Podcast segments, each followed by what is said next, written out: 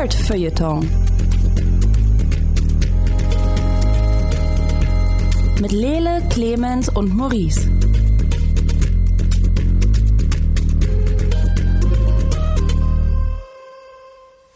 Hallo und herzlich willkommen zum 31. Nerd Feuilleton Podcast aus dem hosenlosen Studio, denn manche Dinge ändern sich einfach nie. Mit mir Vor hier allem nicht bei 30 Grad. Vor allem nicht bei 30 Grad. Wir haben auch ein shirtloses Studio. Wir können eigentlich, sind wir ehrlich, wir sitzen nackt. Das ist der heißeste Tag des Jahres jemals bis morgen. Mhm. Mit mir hier im Studio ist äh, Maurice Mathieu. Hallo Clemens. Hallo. Lili Lukas ist heute leider nicht da. Punkt. Tja. Ähm, Punkt. Wir haben beide den Netflix-Sensations- äh, Boah, Wahnsinn, Hammerhit Stranger Things 3 geguckt und werden uns mhm. da ein bisschen zu austauschen, denn wir sind ja eigentlich Fans der ersten Stunde dieser Serie gewesen. Wer uns so ein bisschen verfolgt hat, hat das sicherlich mitbekommen. Ich habe die erste Staffel in einer Nacht mit meinem iPad unter der Bettdecke gebinged mhm. und war da drauf. Außerdem hat Marvel auf der Comic-Con ganz viel neues Zeug angekündigt, was sie vorhaben.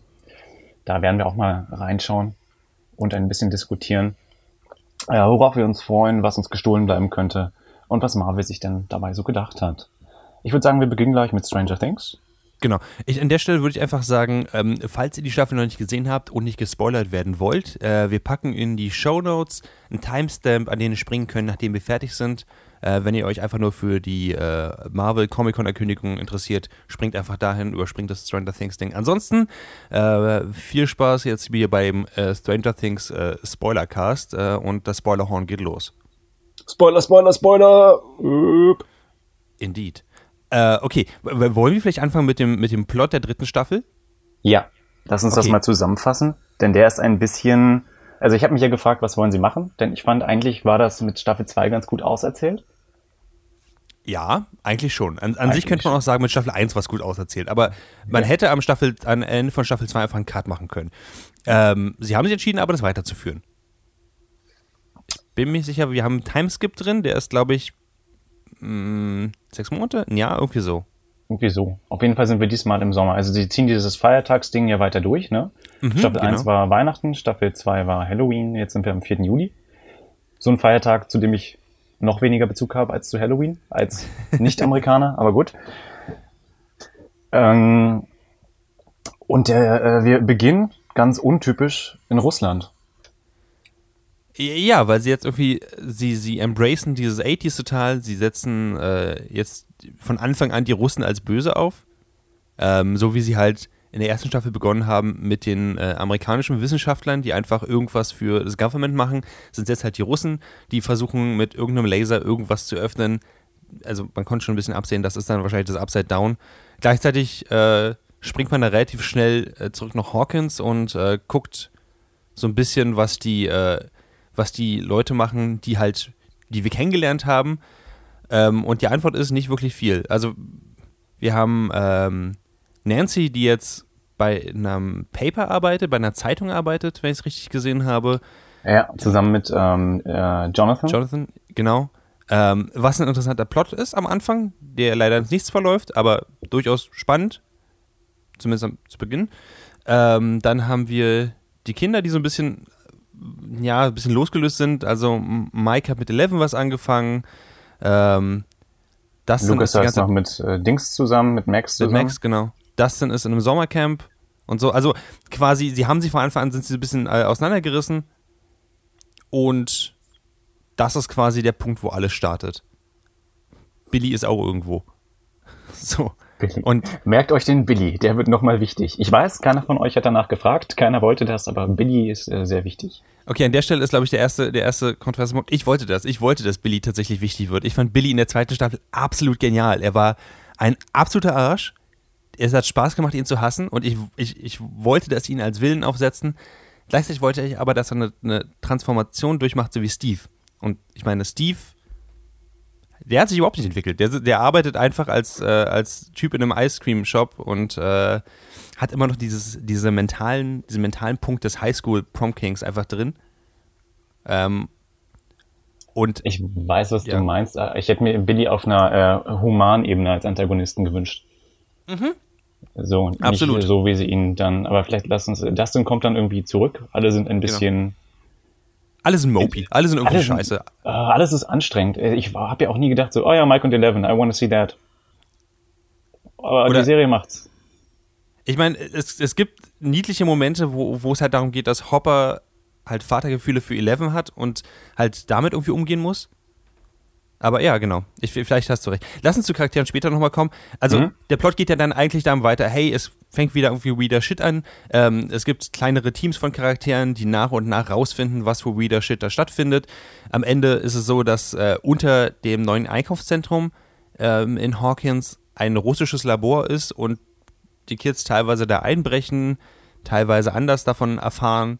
Ähm, und der End of Things ist eigentlich, dass auch noch der, äh, so eine, so eine Body Snatcher, so ein Body Snatcher-Plot einfach ist, dass ähm, der Mindflayer immer noch in der Welt ist und äh, von dort versucht, eine Armee aufzubauen, um Eleven Mhm. zu bekommen. Warum auch immer. Ähm, und auf der anderen Seite die Russen halt dieses Portal ins Upside Down wieder öffnen wollen. Das sind die beiden großen Plots eigentlich, die, äh, die ineinander laufen. Am Ende passiert natürlich nichts davon. Und äh, genau, Tag ist gerettet. Punkt. Das ist der Plot. Ich, ich, ich ihn vielleicht etwas zu simpel gemacht, aber es passiert auch nicht so krass viel, muss man ganz ehrlich sagen. Es passiert wirklich nicht viel. Und ich finde, die Staffel braucht ewig, bis sie mal in die Gänge kommt.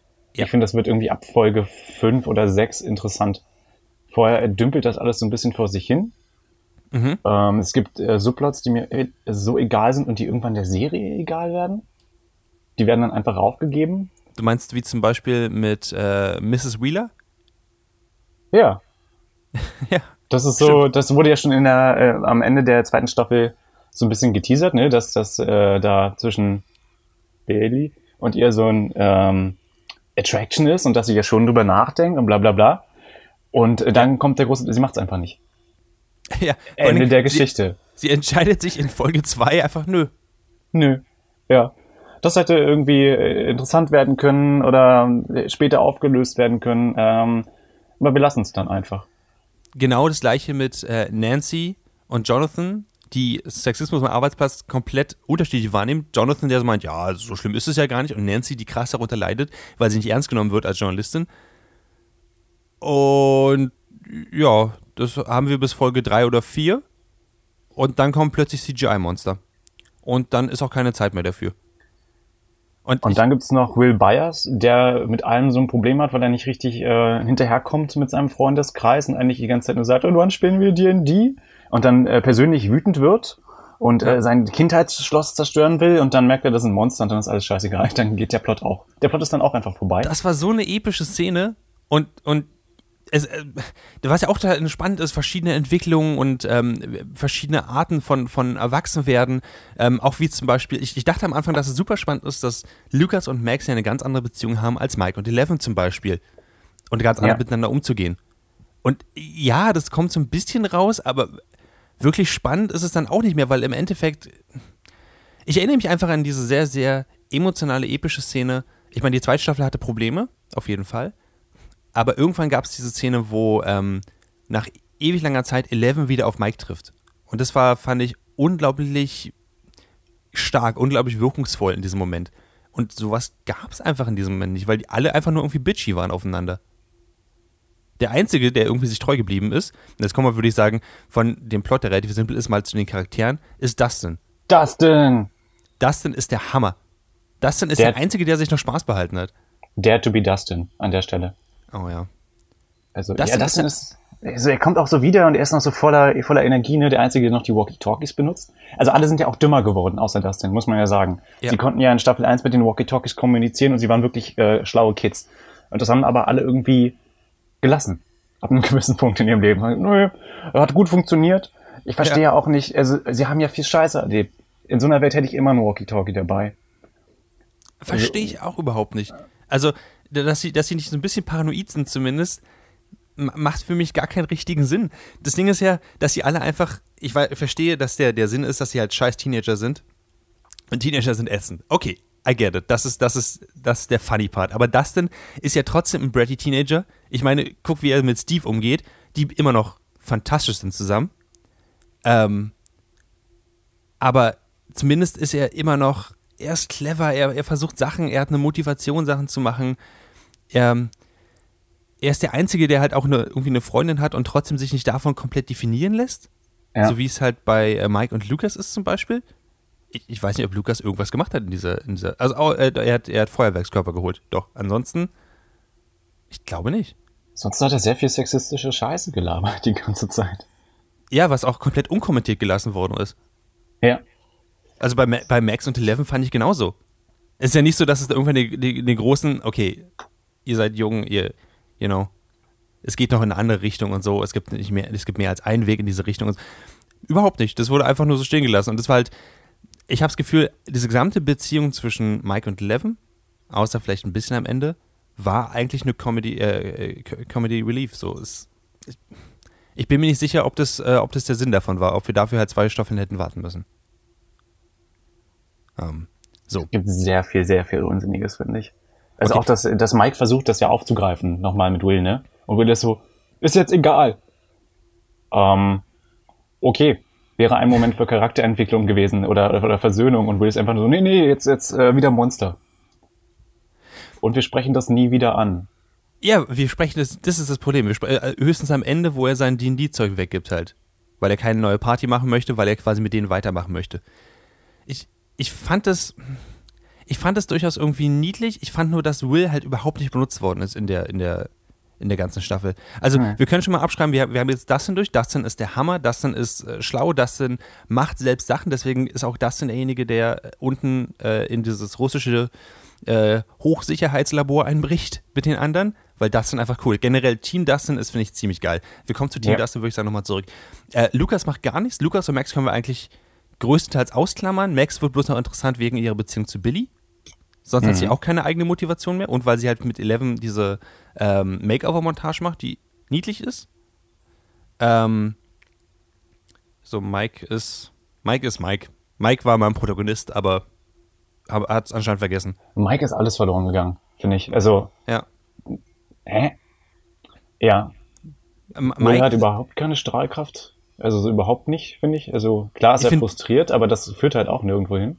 Will haben sie für die ersten drei Folgen als einen sehr coolen Protagonisten aufgesetzt für diese Staffel, so wie es auch in der zweiten Staffel zum Beispiel war, wo er einen fantastischen Job gemacht hat, wo er langsam infiltriert worden ist von dem Mindflayer sozusagen. Und jetzt Mhm. ist ja so, dass der Mindflayer jetzt in der richtigen Welt ist und er ähm, Meat Puppets macht aus den Bewohnern von Hawkins, was super spannend ist.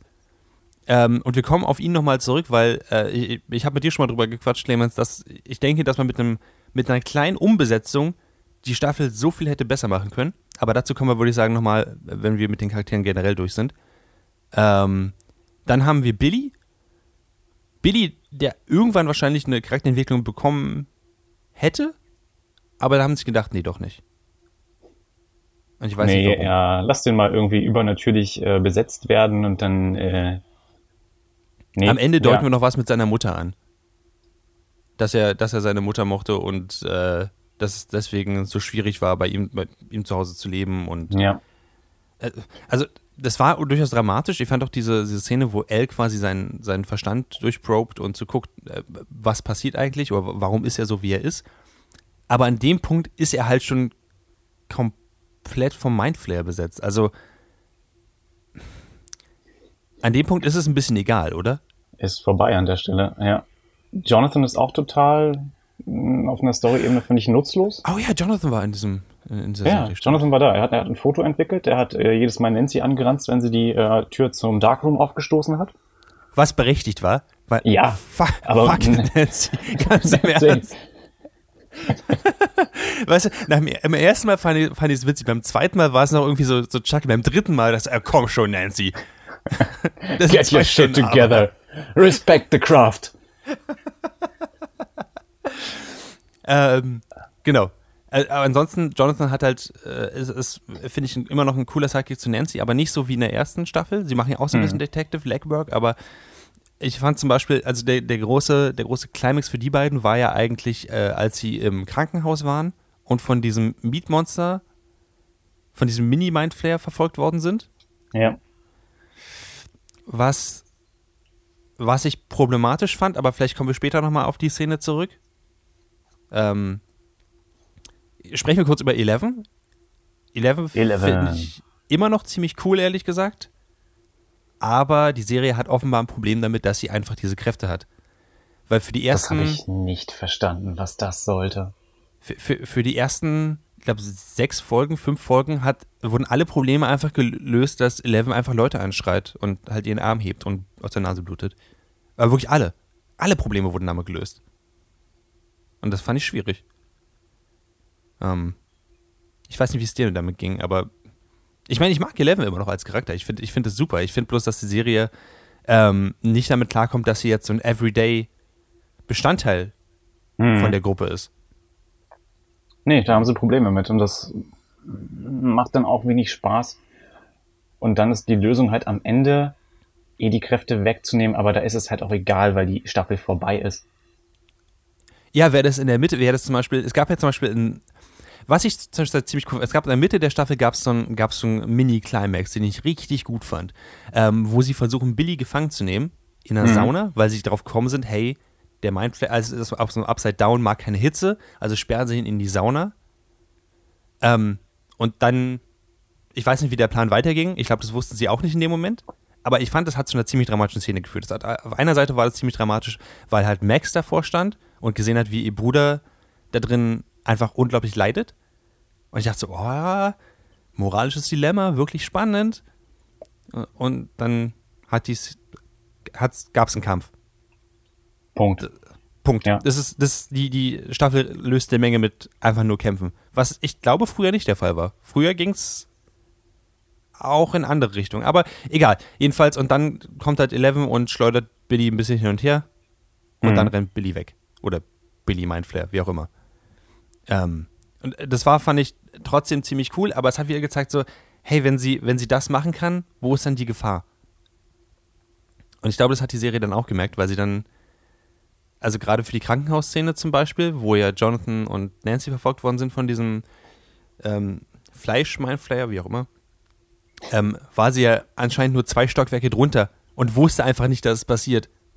Und Will, der ja seinen Spinnensinn hatte, oder seinen, seinen Mindflayer-Sinn, hat einfach nicht drauf geachtet oder hat es spät gemerkt. Aber die ganze Szene wäre ja komplett diffused geworden, äh, wenn, wenn Eleven früher davon Bescheid gewusst hätte, dass das Ding da ist. Ja, ja. Und das ist mein Problem mit Eleven. Und ich, ich, ich verstehe es gar nicht, dass wir in der zweiten Staffel so viel Zeit mit ihr verbracht haben, wenn sie in dieser Staffel von, aus, auf, aus einer Charakterebene gar nicht wirklich benutzt wird. Weil auch ihr Charakter ist ja eigentlich bloß, sie ist verwirrt von der Beziehung, die sie jetzt mit Will hat. Und das war's. Das war's. Ich, also, auch zum Beispiel, ich finde zum Beispiel, so wie Hopper sich um sie kümmert, finde ich, fand ich immer noch, also, ja, teilweise klischeehaft, aber teilweise auch niedlich, teilweise ein bisschen evasive und so weiter, aber hey, das ist halt, ich, ich kann das nachvollziehen, das ist halt ein Charakterpunkt, wo die beiden miteinander klarkommen müssen. Aber ich habe selten mitbekommen, dass Eleven wirklich mit, mit Hopper interagiert in dieser, in dieser Form. Nicht so wie in der zweiten, wo man gesehen hat, wie es, dass sie miteinander leben müssen oder so. Nee, weil sie auch schnell aufgeteilt werden, ne, in diese Gruppen. Ja. Und dann gibt's ja die tolle Gruppe mit ähm, äh, Joyce Byers und äh, Hopper, die ja dann auch irgendwann ihr eigenes Ding machen. Weil Joyce nämlich merkt, dass irgendwas los ist. Mhm. Und Hopper so, was soll los sein? Hier passiert nichts in Hawkins. Hopper, du warst die letzten zwei Staffeln dabei. Ja, Du Classic hast Hopper alles halt. mitbekommen. Ja, und Hopper so, nee, glaube ich nicht. Ah, ah, nee. Ich schreie jetzt Mike an wie ein Psychopath. Ja. also ich finde Hopper ist so ein, echt die schwierigste Figur für mich in dieser Staffel gewesen, weil ich finde, er ist ein ganz schön krasser, gewalttätiger Soziopath. War er schon immer so? Ja, er war schon immer so. Hopper war schon. Wir haben Hopper in der ersten Staffel, der erste Auftritt von Hopper war, wie er, wie er Pillen nimmt, auf Arbeit geht, komplett aussieht wie ein Obdachloser, aber dann sprecht mich auf Morgen nicht an, nur weil ich hier der Chief bin. Hopper war immer schon gewalttätig und echt, echt nah am Limit zum, zum, zum Bruch. Deswegen fand ich ihn eigentlich cool dargestellt tatsächlich. Ich fand auch seine, seine Probleme damit, dass ähm, er sich halt auf einen Menschen eingelassen hat, in dem Fall Eleven, Mhm. und jetzt sie aber wieder loslassen muss und das aber überhaupt nicht hinbekommt, weil er Vatergefühle für sie entwickelt hat. Das fand ich echt gut dargestellt. Also so problematisch, wie die Szene dann auch war, auch gerade mit Will, dass es ja so ein bisschen for Laugh gespielt worden ist, also ein bisschen Haha, Comedy, er, er bedroht einen zwölfjährigen Jungen so, Witzig. ähm, aber ich verstehe natürlich, welche. Sie, sie arbeiten natürlich mit diesen Klischees. I, I get that. Das ist. Ich fand aber interessant, wie er halt durch die Staffel halt durch benutzt worden ist. Re- Reden wir, wenn wir jetzt gerade bei Hopper sind, auch mal kurz über, über das Ende der Staffel. Wir sind beide der Meinung, dass Hopper am Leben ist, oder? Also das ist like das, das ist a given, würde ich sagen. Ja, wenn dann halt irgendwo anders. Ja. Ich weiß, ich hoffe ja schon, dass es jetzt. Ich, ich meine, wenn es Stranger Things 4 gibt, gucke ich das, glaube ich, und dann werden wir es wissen, aber ich freue mich halt null drauf. Das verstehe ich, aber Hopper, ich glaube halt nicht, dass irgendwer noch wirklich stirbt. Außer Russen, denn sie, die sind ja egal. Die kannst du erschießen oder. Ja. Ja, das stimmt. Das fand ich auch. Das, ja, ja, das waren, sie waren so ein bisschen der Faceless. Faceless aber gut, sonst sind halt die Wissenschaftler äh, gestorben in den letzten zwei Staffeln. Das aber, stimmt. also, Hopper wird auf keinen Fall tot sein. Eine Serie, die halt so darauf arbeitet, jeden Tod grafisch darzustellen. Oder halt, ähm, jetzt außer Barb, um fair zu sein. Aber auch da gab es halt ein Reveal. Aber jeden Tod irgendwie grafisch darzustellen und ihn einfach ni nicht zu zeigen, während er desintegriert wird, kann ich mir einfach nicht vorstellen. Es fand ich war ein totaler Cheap Shot, der ähm, das Ende sehr, sehr doof gemacht hat für mich. Hm. Weil er steht ja in diesem Raum, wo alles einfach qu- quasi äh, auseinandergenommen wird. Und sie zeigen alle, also alle Figuren in diesem Raum werden halt in ihre Einzelteile zerlegt. Nur auf Hopper haben sie halt keine Großaufnahme, weil, keine Ahnung. Weil er halt nicht stirbt, nehme ich an. Was Und- da wohl passiert ist. Mysteriös. Er hat halt auf der einen Seite den sicheren Toten, auf der anderen Seite ein Portal, was ihn irgendwo anders hinbringt. Hm, Hm. schwierig. Und das hat, das hat diese Szene für mich unglaublich billig gemacht. Was ich auch schade Oh, fand. Ich rieche einen Spin-off. Hopper im Upside Down. Hopper and Demogorgon. Ja. Eine neue Buddy-Cop-Komödie. Ich würde es gucken. ähm, so, äh, müssen wir über Joyce reden? Joyce hat irgendwie gar keinen, also nicht wirklich einen Plot gehabt in dieser, in dieser ganzen Serie, würde ich sagen. Nee, Joyce stand so ein bisschen für das Sterben des Smalltown America, wie der ganze Rest so ein bisschen. Das war nämlich auch Ja. irgendwie ein Plot, auf den wir eingehen wollten, aber nicht wirklich. Ähm, dann gab's noch äh, den Trump-esken Mayor, Oh ja, stimmt. der Ja. mit den Russen Geschäfte macht. Subtle, subtle wirklich guys. Habe ich nicht, Ja, habe ich fast nicht gesehen. der korrupte Politiker. Oh, wow, wow. Ja. Hm. Ich, ich, was, was- mich an dieser Stelle, wir haben jetzt ein paar schon auf, aufgezählt, wir, wir haben noch äh, jetzt den, den Arnold Schwarzenegger-Russen zum Beispiel, der relativ wenig Ja. sagt, aber einfach aussieht wie halt Arnold Schwarzenegger, aber als Russe. Ähm, ich finde, vielleicht erinnere ich mich falsch, vielleicht habe ich einfach jetzt gerade so ein bisschen äh, ähm, Fake 80s Nostalgia Fatigue. Aber ich habe das Gefühl, dass sie früher mit diesen Klischees gespielt haben und sie teilweise auch halt in eine andere Richtung gedrückt haben Hm. und Erwartungen halt einfach nicht erfüllt haben oder halt vieles so aufgesetzt, wie zum Beispiel Steve, der absolute Bully, der, der später aber ein Herz aus Gold hat und der beste Freund von den, von den Kids wird. Ähm, ich habe das Gefühl, sie spielen mit diesen Klischees nicht mehr. Sie reproduzieren sie einfach nur. Das, genauso geht es mir auch. Das ist einer meiner größten Kritikpunkte an dieser Staffel. Die Klischees von den 80ern werden irgendwie nicht hinterfragt, da gibt es keinen cleveren Twist, die sind einfach da und wir reproduzieren sie. Und auch Also eine wirklich stumpfe Art und Weise teilweise. Also gerade was, was die Russen angeht, finde ich, werden wir ja gleich in der ersten Szene so bombardiert, so dass Ja. äh, falls, wir, falls ihr es immer noch nicht verstanden habt, dass das Russen sind, hier eine Großaufnahme von Sibirien. Habt ihr es immer noch nicht verstanden? Russische Musik. Oh, ihr steht immer noch auf dem Schlauch. Hier ist die Fahne. Ah? Russen, everyone? Okay. Ja. Ähm. Äh, äh, es gibt ja ein paar Momente, wo sie, wo sie tatsächlich, wo sie sich entscheiden, in eine andere Richtung zu gehen. Aber die sind mir echt zu wenig. Zum Beispiel, Ja. und über sie haben wir, glaube ich, noch gar nicht geredet, ähm, über, oh Gott, ich habe den Namen vergessen. Hm? Die mit, äh, mit Steve in dem Eiscremeladen arbeitet. Robin. Robin. Robin ich finde Robin fantastisch. Ja. Robin ist ein, ist ein wundervoll sarkastischer, ohne gemein zu sein, aber ein wundervoll sarkastischer ähm, äh, Ergänzung zu dem, zu dem Team Steve Dustin, ähm, die das Team einfach noch viel, viel besser macht. Ich hätte eigentlich erwartet, dass sie einfach Steve und Dustin wieder zusammenpacken und dass die beiden einfach irgendwas versuchen. Und dass sie aber ähm, Robin reingepackt haben, hat dem Ganzen noch eine ganz andere Dynamik gegeben. Ich fand zum Beispiel auch die Szene, wo sie und Steve zusammen gefangen oder gefoltert werden, die war sehr adorable, wo sie zusammen unter Drogen stehen, war sehr adorable. Und da haben Ja. sie auch wirklich die Erwartungen in eine Richtung gelenkt durch den Reveal, dass Steve und sie wohl nicht zusammenkommen werden. Und auch wie Steve halt darauf reagiert hat. Das fand ich sehr gut. Aber wie gesagt, ich habe auch bei Team Dustin das Gefühl gehabt, dass ich da Stranger Things gucke. Ja, weil die jeden Fall. Charaktere clever waren. Ich fand es auch echt interessant und gut gemacht, dass sie Erika eingebaut haben. Ich mochte Erika auch. Ich mochte Erika ähm, auch in den letzten Staffeln schon, habe mich ge äh, gefreut, dass sie mir eingebaut haben, aber es ist ja tatsächlich, sie, sie, ich meine, sie ist die Schwester von, von Lucas. Sie ist ja durchaus ein schwieriger Charakter. Also ich, ich kenne eine Menge Leute, die sie hassen. Weil sie einfach mit der Art nicht klarkommen. Hm. Was ich irgendwo verstehen kann. Auch der Kritikpunkt, dass ähm, sie halt die, die einzige People of Color, weibliche People of Color in, in dieser Protagonistenrolle ist und dann halt sassy Black Woman ist. Ich, ich verstehe, dass es kritikwürdig ist auf jeden Fall, dass sie mit diesem 80er-Klischee trotzdem spielen. Auch weil sie halt keine Charakterentwicklung bekommt oder sowas. Sie weiß halt alles. Hm. Du findest Würde schon? ich so nicht sagen. Okay, hau raus. Sie ähm, dares to be Dustin am Ende. Sie äh, stellt sich gegen dieses angebliche äh, Nerdtum und Dustin führt ihr vor Augen, klar, nicht sonderlich subtil, er sagt sie einfach, äh, dass alles, was sie macht, auch nerdig ist und am Ende hat sie ja Wills äh, Dungeons and Dragons Bücher. Ha.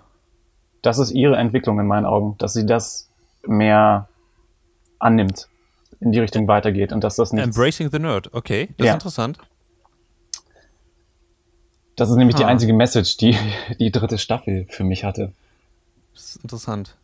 So habe ich es noch nicht gesehen, muss ich ganz ehrlich sagen. Aber das finde ich, das finde ich spannend. Ich, ich habe sie mir einfach immer nur gemerkt, weil sie halt über alles einfach nur bitcht und diese, diese, diese unangenehmen, äh, äh, sag mal, diesen, diesen harten Sarkasmus reinbringt. Während Robin ja dieses, dieses Down Low macht, ist sie ja wirklich on the nose. Sie will ja Leuten auf den Sack gehen. Und äh, ich, ich habe sie immer als Charakter halt äh, gesehen, die halt wirklich aktiv einfach nur annoying sein soll. Aber das ist, das ist interessant. So habe ich es ehrlich gesagt nicht gesehen. Hm. Vielleicht muss ich diese Staffel nochmal gucken. Oh Gott, nein. Oh Gott. Bitte nicht. Äh, okay. Ähm, jetzt haben wir äh, Robin durch. Ich überlege gerade, haben wir jemanden vergessen? Alexi vielleicht. Alexi haben wir noch nicht, ja. Und dann den anderen Typen aus seinem Bunker mit dem Bart. Ich vergesse immer wieder, wie er heißt. Und was Ich er vergesse auch jedes Mal, wie er heißt. Okay. Ähm, äh, okay, Alexi fand ich, fand ich cool. Ich fand ihn, ich fand Alexi äh, sehr niedlich. Ich fand doof, dass er sterben musste. Ich auch. Ich, ich mochte den Typen wirklich. Ähm, ich fand es auch extrem unnötig, dass er sterben musste. Im Sinne von, es hat mir, es hat mir nichts gezeigt. Ich, ich wusste, dass die gefährlich sind. Ich wusste, dass äh, allein durch die Szene, dass ähm, dieser der, der russische Terminator, Ja. dass der Hopper einfach in einem Zweikampf so fertig gemacht hat und krankenhausreif geprügelt hat, hat mir gezeigt, dass, dass der Typ gefährlich ist. Ich, hab, ich hätte nicht sehen müssen, wie er einen unbewaffneten äh, russischen Science-Nerd erschießt. Das hat mir nichts gegeben. Das hat dich halt nur irgendwie für Alexi traurig gemacht. So, ne? Ja, aber ich war sowieso auch für Alexi ohne- traurig. Ja, der hat gerade seinen Woody Woodpecker gewonnen. Er war gerade auf seiner ersten Fourth of July Party. Ah, Hat halt nur noch mal gezeigt, oh, die Russen sind übrigens böse. Ja, ich weiß. Ich, ich, ich weiß das. wir erinnern uns alle an die erste Szene. Wir haben es gesehen. Wir waren dabei. V- Vielleicht sollten wir darüber, ähm, darüber quatschen, über ähm, das böse Wort Realismus. Weil ich glaube, das ist ein großer Punkt in dieser, in dieser Serie. Dass sich jetzt plötzlich eine Gruppe Teenager in ein russisches Geheimlabor einschleichen kann und Joyce und, und Hopper einfach irgendwelche Uniformen anziehen und da durchmarschieren können. Wirkt es dann noch realistisch oder ist der Suspense of Disbelief dann so weit auseinandergezogen, dass es das deswegen nicht mehr funktioniert? Ich hatte das Gefühl, in den letzten Staffeln waren die Stakes auch deswegen relativ hoch, weil es eine echte Gefahr gab. Teilweise. Äh, das mit den, ich, ich, das krasse ist ja, dass ich dieses, die, die Kinder schleichen sich da ein, viel mehr ernst nehmen konnte als, okay, die beiden ziehen sich Uniform an. Stimmt. Und äh, nicken Weil einfach. Weil, weil ich Also- das Gefühl hatte, dass die Kinder sich das verdient hatten. Ja, genau. Die haben, die haben wirklich, die haben über mehrere Folgen haben sie daran gearbeitet, okay, ähm, wir beobachten jetzt erstmal, jetzt gucken wir nach den, nach den Blueprints, jetzt äh, engagieren wir noch jemanden, der, da, der in diese ähm, in Lüftungsschächte reinpasst und so und jetzt schleichen wir uns da rein und verdammt, wir kommen nicht zurück. Das quasi, da, da gingen verschiedene Gedankenprozesse ab und bei Joyce und Hopper war so, wir müssen da rein. Alles klar, wir gehen da rein. Und dann waren sie drin. Und ähm, das ging mir zu smooth tatsächlich. Ja, auch dass, dass Mr. Bearded Guy so russisch gut genug ist, um an der Wache vorbeizukommen, das glaube ich halt nicht. Punkt. Das Ja. war alles ein bisschen weird. Ich kann mir auch nicht vorstellen, dass in dem Moment, wo dann die SEALs, die Marines, wer auch immer, Militärpolizei der USA das Ding stürmt und du einfach schreist, ich bin Amerikaner, ähm, sie an dir vorbeilaufen. Das wäre ein bisschen zu leicht. Ja, aber wenn sie doch Amerikaner sind. ähm, ja, also klar, das, das ist eine 80er Jahre Serie, also eine Serie, die versucht 80er Jahre Tropes halt nachzustellen und deswegen können sie schon den Suspense of Disbelief so ein bisschen auseinanderziehen, aber ah, ich weiß nicht. Es, ähm, es, es war generell problematisch mit den Russen, generell auch mit diesem Einkaufszentrum, auch mit diesem unterirdischen Labor, was sie innerhalb von Sekunden gebaut haben. Ja. Ich Also, äh, es ist, mh, ich, ich fand, da hat die zweite Staffel noch einen besseren Job gemacht, ähm, zu sagen, hey, das sind Monster und so, das hat alles, das hat alles für mich ein bisschen mehr Sinn gemacht. Reden wir über das Monster. Mein Flair. Wie, wie fandest du den, den, den Body Snatcher-Plot? den Fleischflair. Den F- Fleisch, oh ja. Ja. Äh, ähm, ich mag Body Snatcher Plots eigentlich ganz gern. Ich fand, der war ein bisschen unkonzentriert. Dadurch, dass sie sich, glaube ich, nicht entscheiden konnten, okay, wie fahren wir das? Mhm. Denn zum einen wollten sie irgendwie creepy sein mit, mit Ratten und Fleisch und äh, dass er sich daraus einen Körper baut. Mhm. Und zum anderen gab es dann diese Szene, dass er eine Armee aufstellt. Und das äh, fuhr für mich so in zwei verschiedene Richtungen, die am Ende nicht richtig zusammengefunden haben. Ich habe auch nicht verstanden, wollte, woll, wollte der Mindflayer jetzt subtil sein und quasi Hawkins unterwandern und verschiedene wichtige Figuren austauschen? Was, ich meine, die Leute sahen alle relativ krank aus, sobald sie äh, von dem Mindflayer infiltriert worden sind. Ja. Oder wollte er einfach nur genug Biomasse haben, um sich halt einen riesigen Godzilla-Körper zu bauen? Und Genau, das habe ich auch nicht verstanden. Entweder oder mein Flair, aber so hat er halt beides so halbherzig gemacht. Also ich, ich verstehe nicht, wenn er zum Beispiel, er hätte die ganzen Leute ausgetauscht, warum sollte der, der Chef von, diesem, von dieser Zeitung nochmal zur Arbeit gehen, wenn er sowieso schon vom Mindflayer unterwandert worden ist, dann soll er einfach in dieser Halle stehen und warten, dass er halt zu einem Fleischding wird. So, also, Ja, das war hart widersprüchlich. ja, das, äh, Also entweder, ja, entweder Politik oder Fleischmaße hätte sich dann mal entscheiden müssen, der mein Flair. und er brauchte Billy bis zum Schluss aus, aus Gründen. Und Aus die Gründen. anderen aber nicht. Und das war, ah, das war alles, finde ich, so schwierig, dieses, äh, wie sie diesen, ich finde, der Plot war durchaus spannend mit dem, mit dem Mindflayer. Ich fand das auch durchaus creepy, gerade am Anfang mit den, weil man nicht genau, genau wusste, was mit diesen sehr coolen Cronenberg-artigen Fleischklumpen passiert, die über den Boden rutschen und so. Hm. Also das hat mir durchaus gefallen, bis man halt das Monster gesehen hat. Und das war echt unterwältigend. Also mal Ja. ganz abgesehen davon, dass ich den Trailer schon gesehen habe. Danke dafür, Ja. Netflix. Also, hier, was du im Trailer gesehen hast. Ich weiß. Ich, okay. Du freust dich gar nicht, Clemens. Nein, ich kenn's doch schon. Da diese Krankenhausszene. So. Ja. Hey, wisst ihr doch die Krankenhausszene aus, aus Staffel 2, wo Bob gestorben ist? Jetzt mit mehr Fleisch. Hm, Cool, aber gibt mir nichts so richtig. Mit 180 Prozent mehr Fleisch. Was? noch was? Wir packen noch was drauf. Und eine Bärchenwurst für die Kleinen. Darf es ein Viertel von mehr sein? Ja. Nee, hat mich nicht beeindruckt. Sah irgendwie nicht toll aus. Es war auch einfach nur irgendwie eklig dann am Ende. Also, aber auch nicht auf eine Art und Weise, die mich berührt hat. Also nicht so, dass ich sage, das ist aber so eklig, wow, da muss ich mich übergeben oder das schockt mich jetzt wirklich. Nee, es ist irgendwie, irgendwie messy. Es ist wie so ein großer Haufen blutiger Popel. Und Ja. ähm, stinkt im Vergleich zu denen, was wir in den letzten Staffeln gesehen haben, so ein bisschen ab. Das war immer ein bisschen creepy und mystisch und das ist einfach nur so, ich weiß nicht, ob sie da versucht haben, wie gesagt, Cronenberg-mäßig oder Carpenter-eske Monster zu erschaffen, aber da sind sie halt echt mh, gefailt an der Ich, Stelle. glaub, ich, ich glaube, das große Problem war einfach auch das Design daran. Weil, wenn, wir uns erinnern, was waren die letzten zwei Monster, die wir gesehen haben? Das eine war natürlich in der ersten Staffel dieses zweieinhalb Meter große Ding, was einfach nur eine ne, ne Blume als Gesicht hat, die aus Zähnen besteht, Mhm. das, das die Kinder durch eine Schule verfolgt hat. Durch, also enge Gänge. Das war, das war verdammt creepy. Sogar nachdem man es gesehen hat. Weil man einfach gemerkt hat, das ist so eine Art Predator. Ja. Das zweite Monster war, weiß ich, 40, 50 Meter groß und bestand größtenteils aus, Rauch und man hat nie gesehen, wie die, also wie es wirklich aussieht und hat einfach Will verfolgt auf eine Art, wie, wo ihm quasi niemand helfen kann, weil es ihn immer wieder quasi zurück, zurückzieht. Das war verdammt creepy. Ähm, und jetzt ist es halt einfach wieder 10 Meter großes Ding, aber es besteht aus Fleisch und kann den Kindern nicht in kleinen Gängen hinterherlaufen. Warum auch immer.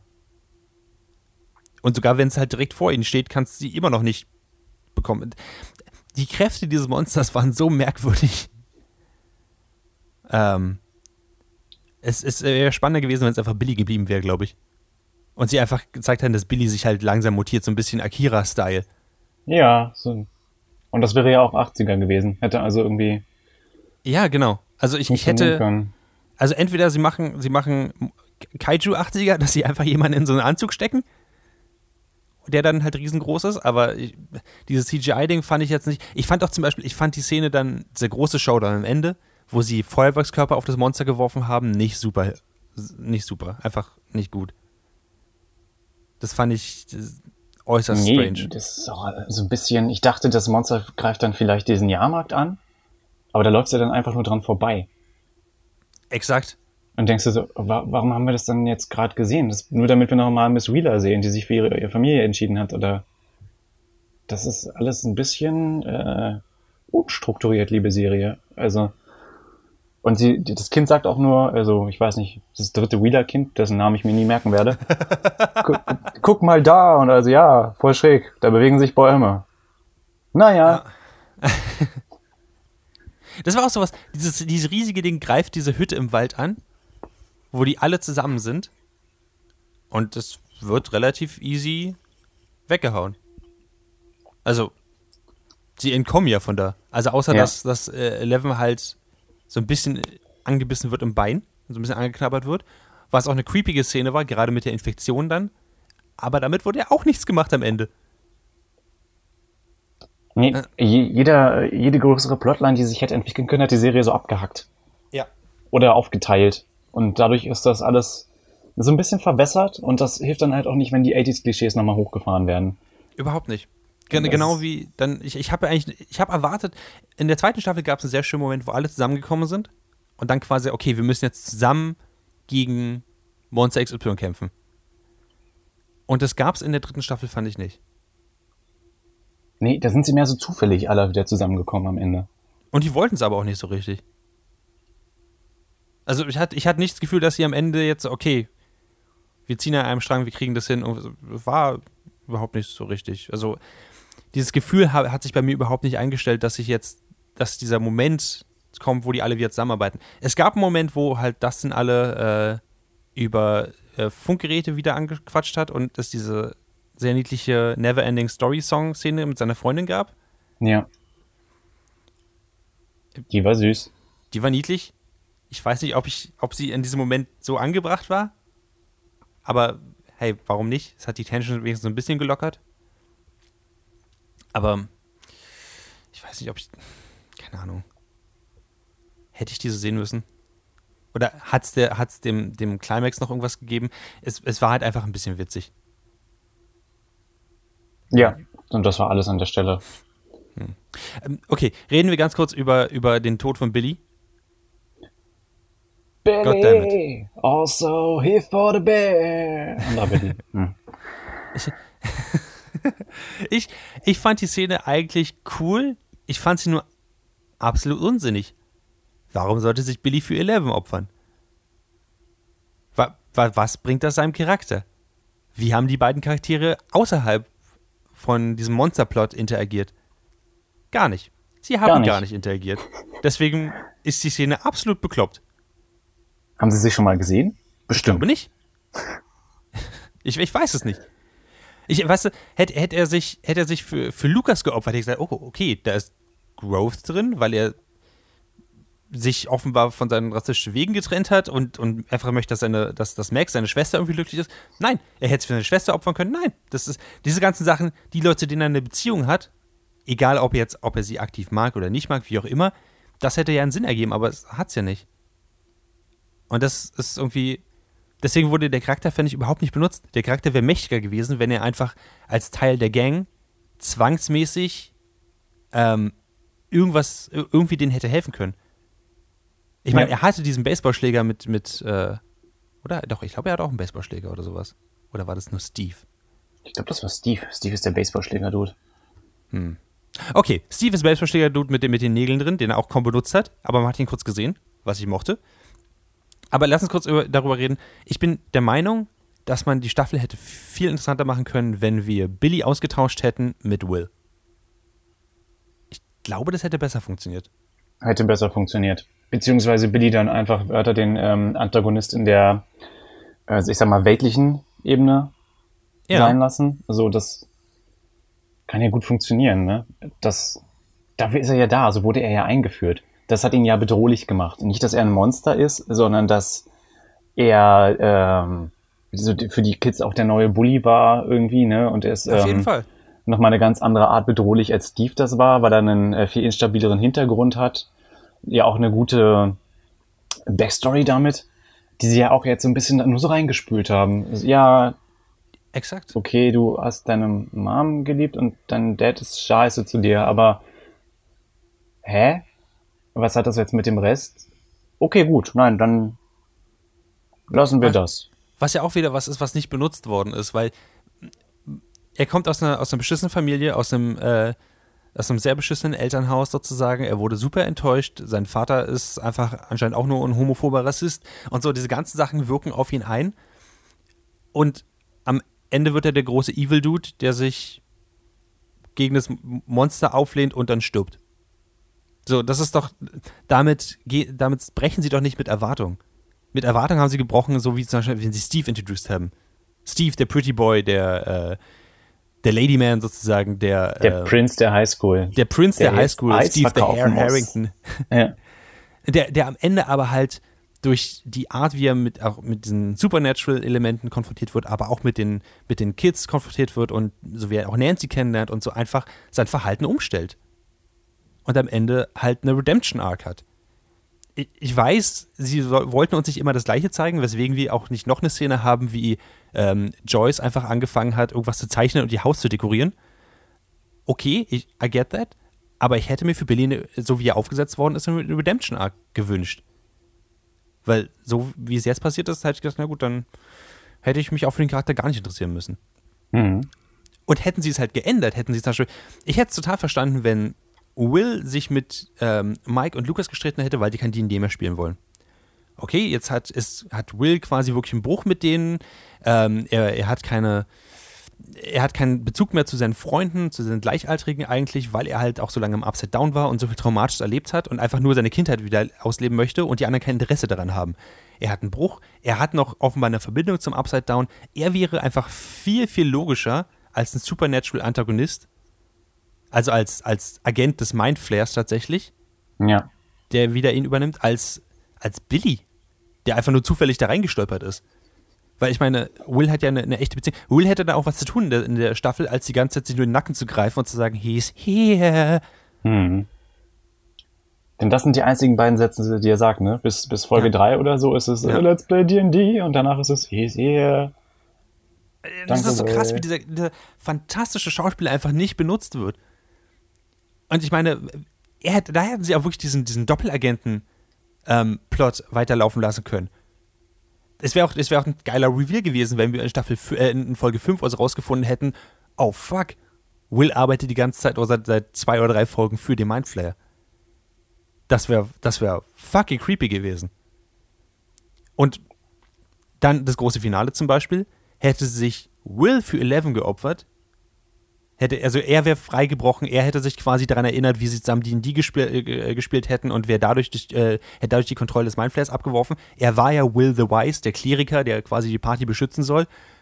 und er hält dann den Mindflare auf. Ich hätte auch gedacht, dass Will zum Beispiel Kräfte bekommt oder so, so wie Eleven. Ja. Dann, sogar wenn er dann gestorben wäre, was tragisch, aber episch gewesen wäre, dann hätte das auch ein, ein Plotpoint gehabt, der halt nicht über pures, hey, der Charakter steht gerade einfach an der richtigen Stelle, um zu sterben, sondern es hätte auch tatsächlich einen Story-Plotpoint halt rübergebracht, der sehr wichtig gewesen wäre. Und, ähm, Und damit steht und fällt die Staffel, finde ich so ein bisschen, weil ich bei, gerade noch bei Staffel 1, ich wusste nicht, was passiert, ich wusste nicht, wo das hingeht, ich wusste nicht, was ich erwarten sollte. mhm. Wenn du aber eine Staffel hast, wo du davor sitzt und denkst, so wäre es besser gewesen, liebe Leute, dann ähm, bist du dem Autoren ja ein Stück voraus. Und das ist, glaube ich, nichts Gutes. gerade für so einen Mystery-Plot Ja. wie Stranger Things. Ah. Ähm, Okay. Ja. Honorable Mentions, ähm, hast du dich auch gewundert, wo Kali ist? Oder die, die ganze, äh, der ganze Sideplot aus Staffel 2, der mit Eleven rumgehangen hat eigentlich? Sind sie nie wieder drauf eingegangen? Ja, hab mich gewundert. Ich hätte tatsächlich damit gerechnet, dass, dass davon noch mehr auftauchen. Oder? Ich, ich, ich nehme mich auch. Weil so geht es ja einfach vorbei. Also, Und ich, wir haben jetzt die ganze Zeit gesagt, sie sollen halt nicht Erwartungen erfüllen, sondern sie so ein bisschen auch, so ein bisschen auch in die Irre führen, aber da, sie haben gar nichts damit gesagt, sie haben es nicht mal erwähnt. Das war, hm. Es hat halt. Potenzial gehabt. Ich glaube, die sind einfach um das Potenzial drumherum gegangen. Hatten so ein großes Whiteboard, Potenzial der Serie, Hm. und haben dann in die andere Richtung geguckt und die Staffel entwickelt. Hey, Ich wollen wir doch mal, nicht. wo- wollen, wir- wollen wir diese, diese Mad Max äh, punkigen Kids nochmal einbringen, die wir in Staffel 2 für eine ganze Folge introduced haben? Nee, ich glaube, der Subplot mit äh, Mrs. Wheeler und Billy, that's where the money is. Ja. Lass, uns, lass uns dafür mal Zeit, äh, Zeit verbringen, wie äh, die Hausfrauen auf diesem 17-, 18-jährigen Jungen einfach geifern. Ich glaube, das wird hilarious. Einfach nur weird. Hm. Okay, Staffel 4 kommt bestimmt. Clemens, freust du dich drauf? Hm, nee. Ähm, es gab ja Elemente, die Spaß gemacht haben. Ich fand ja auch, dass die Serie ist, ist sich selbst ähm, zu overexplanatory geworden. Also ich, Hopper guckt halt Magnum PI. Dann kauft er sich ein buntes Shirt wie Magnum PI. Und dann sagt, ich glaube in der gleichen Folge oder in der späteren jemand zu ihm, oh, you like Magnum PI. Und ich dachte mir so, danke. Ich hab, ich verstehe das doch. Ihr müsst mir doch nicht alles drei und viermal sagen. Ähm, Magnum dann- PI war eine Serie in den 80ern. Genau. Diese Serie spielt auch in den 80ern. Und ähm, ich, ich kann das nicht leiden, wenn Filme oder Serien glauben, dass ich zu dumm bin, ihre Anspielungen zu verstehen und dass sie mir die deshalb erklären. Das macht mich Ja. wirklich äh, wütend. Und da, dessen war Stranger Things in den anderen Staffeln meiner Meinung nach nicht schuldig und da, dessen haben sie sich jetzt schuldig gemacht und das nehme ich so ein bisschen persönlich. Auch, dass sie ähm, Mr. Clark, ähm, der musste irgendwie dabei sein, deshalb sehen wir ihn fünf Minuten, Hm. wie er äh, D&D-Miniaturen anmalt, was ja cool ist. Er ist, Ja. er ist halt einfach eine meiner Lieblingsfiguren, aber er ist halt so, ja, hier ist er und er ist wieder weg. Er hilft niemandem wirklich, er hat nicht wirklich Einfluss auf was, ähm, aber ihr mochtet den, darum ist er hier nochmal. Er ist wirklich wie so ein Addendum. Er hat, er hat, ich finde, er hat gar keinen Kontakt zum Rest der Serie oder zum, zum, zum Rest der Staffel. Ja, Also außer, dass, ihn, dass er halt besucht wird. Aber die Kids reden nicht über ihn. Er, er kommt nicht nochmal irgendwie. In der anderen Staffel wurde er wenigstens nochmal angerufen oder so, dass er wirklich, dass er, dass er tatsächlich ein lebender Bestandteil der Welt ist. Aber jetzt ist er einfach nur auf Abruf. ja. Was tragisch ist, denn das ist äh, immer noch einer meiner Lieblings-Side-Character ever in Serien. Ich finde, er ist so ein, so ein sehr untoxischer Erwachsener. Ja. was, was mir in vielen Geschichten oft fehlt und dass der also reduziert wird zu, wir fahren mal vorbei und fragen ihn was und dann fahren wir wieder weg, mochte ich halt echt nicht. Also wenn es ein Stranger Things 4 gibt, ich würde, glaube ich, die ersten Folgen gucken und dann gucken, ob es mich noch catcht.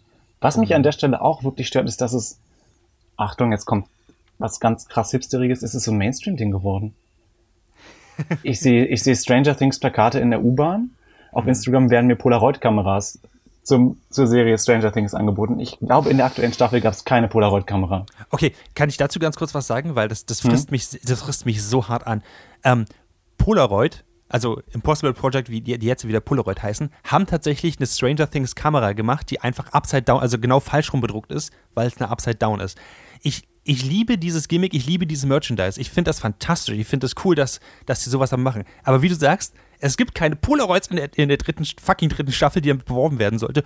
Und anstatt die Polaroid One Star Plus, das ist ein neues Modell, was seit, glaube ich, einem halben Jahr oder Jahr draußen ist, damit zu bedrucken, mhm. haben sie Polaroid One Step 2 dafür genommen, die seit zwei Jahren draußen ist und weniger äh, und keine äh, Bluetooth-Fähigkeiten hat. Sie nehmen altes Modell, mal neu an, um mehr davon zu verkaufen. Und ich finde es das ist dieser, dieses, dieses Cash Grab Ding setzt gerade ein. Mir wurden auch äh, ein, ein äh, Camp Nowhere Head und ein T-Shirt angeboten, zusammen mhm. für 80 Euro. und Socken Shit. für 40 Euro. Und ich dachte mir so, was? Wirklich? Also, nein. Ja. Dann bin ich raus. Was, was geht denn bei euch? Also, ja. Und diese ganzen Sachen, finde ich, kommen wirklich, kommen wirklich zusammen und ich, äh, dieses, wie gesagt, es ist Mainstream geworden. Jetzt ist es wirklich nur 80er Jahre Masturbation. Es ist einfach nur noch Remember this, remember that. Hm. Dieser, dieser Jackson, bist du noch da? Ich kann so oft wie zum Beispiel, ich fand es am, ich fand's ah, am Anfang, ich fand's am Anfang witzig, wie sie zurück in die Zukunft zum Beispiel beworben haben. Hm? Sie hätten nicht in den Film reingemüssen dafür. Oder? Ich fand es wirklich lame. Ich fand es so lame, dass sie am Anfang einen Poster davon gezeigt haben, auch wie sie gerade rauskommen aus dem Film. Und dann sind sie auch noch in den Film direkt reingegangen. Wow. Es, es, es war einfach, es war zu viel. Es war, es war nicht clever. Es war nicht mehr, es waren keine Andeutungen mehr. Es waren einfach nur harte Referenzen. Sie zeigen mit dem Finger rauf und sagen, so war es damals. Und ähm, damit ist die Magie so ein bisschen weg. Es fehlt eigentlich nur noch dieser Typ aus Family Guy, der die ganze Zeit sagt, ah, it's, it's funny because it's the 80s. Haha. ja. Nee, alles, ha. was die Serie mal an, an Subtilität hatte und ähm, ist so ein bisschen ja. gestorben. Ja, das ist tragisch. Hast du trotzdem Sachen genossen aus der dritten Staffel? Also gab es trotzdem Sachen, wo du gesagt hast, hey, das war, das war cool, das hat mir gefallen. Ich habe alles an Dustin genossen. Hm. Ich, also der ist so für mich die, die das Stück Schokolade in, in diesem äh, Rosinenkeks gewesen, obwohl ich mhm. Rosinen auch mag, aber du verstehst es, worauf ich hinaus möchte. ja.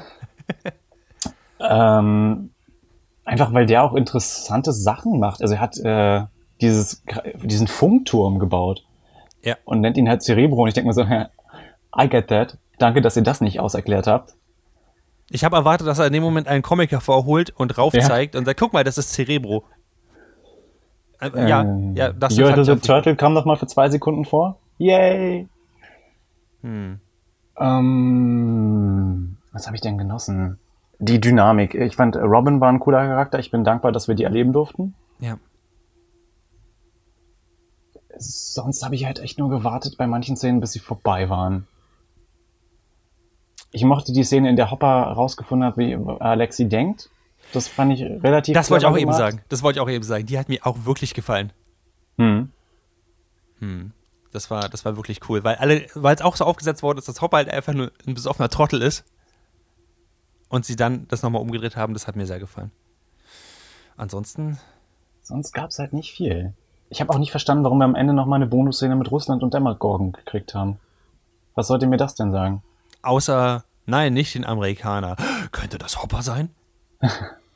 So, das, es, war, es war so blatant, es war so, so on the nose. Es war, es war überhaupt nicht mehr. Der, der Grund, warum die Serie cool war, war, dass sie irgendwie clever war und irgendwie neue. irgendwie versucht hat, neue ähm, Konzepte reinzubringen.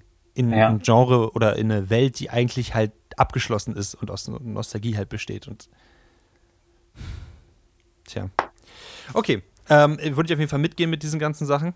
Ähm, das waren auch die, die Sachen, die es für mich halt so ein bisschen, bisschen gerettet haben wenn es eine vierte Staffel gibt, werde ich die trotzdem gucken, weil ich mag einfach die Charaktere. Ich, ich, ich finde die Charaktere einfach immer noch super und die sind noch nicht so weit, dass sie nicht gerettet werden kann. Jede, äh, ich würde sagen, jede Serie hat einfach mal eine schlechte Staffel verdient. Die haben sehr stark angefangen. Und wenn ich mir überlege, wie lange ich Supernatural weitergeguckt habe, nachdem die letzte gute Staffel gekommen ist, oh mein Gott, wie verschwendete Lebenszeit. Ähm, von daher, ich glaube, ich hast du da wahrscheinlich einen anderen, äh, ein anderes Toleranzlevel an Masochismus, was Serien angeht. Ich glaube schon. Ich glaube, ich habe Supernatural bis zur zehnten Staffel geguckt und die letzte gute war die fünfte. Ja. Ähm, von daher, I'm a glutton for punishment. Oh je, ich glaube, du brauchst Hilfe. ich auch. okay, ähm, das war's mit Stranger Things. Ähm, ähm, wenn ihr eine Meinung habt, wenn wir völlig daneben liegen, dann könnt ihr uns ja auch gerne mal anschreiben. Oh, bitte. Stranger Things at dragonseateverything.com. Genau. Und sonst sind wir aber auch als Nerdfilter Podcast auf Twitter, wenn mich nicht alles täuscht. Genau, edit uns in Konver äh, Konversation einfach. At nerd-feuilleton. Ähm, Sagt uns, warum wir völlig falsch liegen und warum das die beste Staffel der besten Serie aller Zeiten war. Wir machen dann weiter mit dem nächsten Thema. Genau, äh, Spoilerhorn vorbei. Spoilerhorn, genau. Haha, herzlich willkommen beim normalen Podcast. Wir spoilern jetzt nichts mehr, zumindest nichts für Stranger Things. Wir äh, beschäftigen uns jetzt mit der Comic-Con ein bisschen, denn Marvel Studios hat da ziemlich viele Ankündigungen rausgehauen. Genau. Und wir wollen jetzt mal so ein bisschen durchgehen, worauf wir uns freuen oder was wir davon denken. Äh, wir haben da eine Liste mit 1, 2, 3, 4, 5, 6, 7, 8, 9, 10, 11. Kann das stimmen? Ja. Elf Sachen, die sie angekündigt haben. Und ich würde sagen, wir gehen die der Reihe nach durch und äh, gucken mal, ob uns das triggert oder nicht. Genau, ich glaube, ein paar Sachen können wir auch fast direkt überspringen. Aber äh, genau, äh, geh durch. Äh, Eternals. Weiß ich gar nichts von. Ich, ich, auch ich nicht. Weiß, ich, ich, weiß als Comic-Nerd, es ist, es ist super, super schlimm, dass ich nichts darüber weiß. Äh, an der Stelle fehlt uns wirklich der, der Lele des Podcasts. Ich wollte gerade sagen, an der Stelle Schnitt auf Lele, der jetzt irgendwo sitzt. Etwas Furchtbares ist gerade passiert. er, er, ich werde er dafür Gänsehaut feststellen in den Nacken. Oh mein Gott, he's here. ähm, das ist, ähm, ich, ich, ich, ich lese gerade bei Polygon einfach so einen unglaublich langen Artikel davon, aber nichts davon flasht mich so, so richtig. Eternals sind so eine, so eine Superheldengruppe, mit denen ich einfach nie so richtig, nie so richtig warm geworden bin und deswegen auch fast nichts darüber weiß.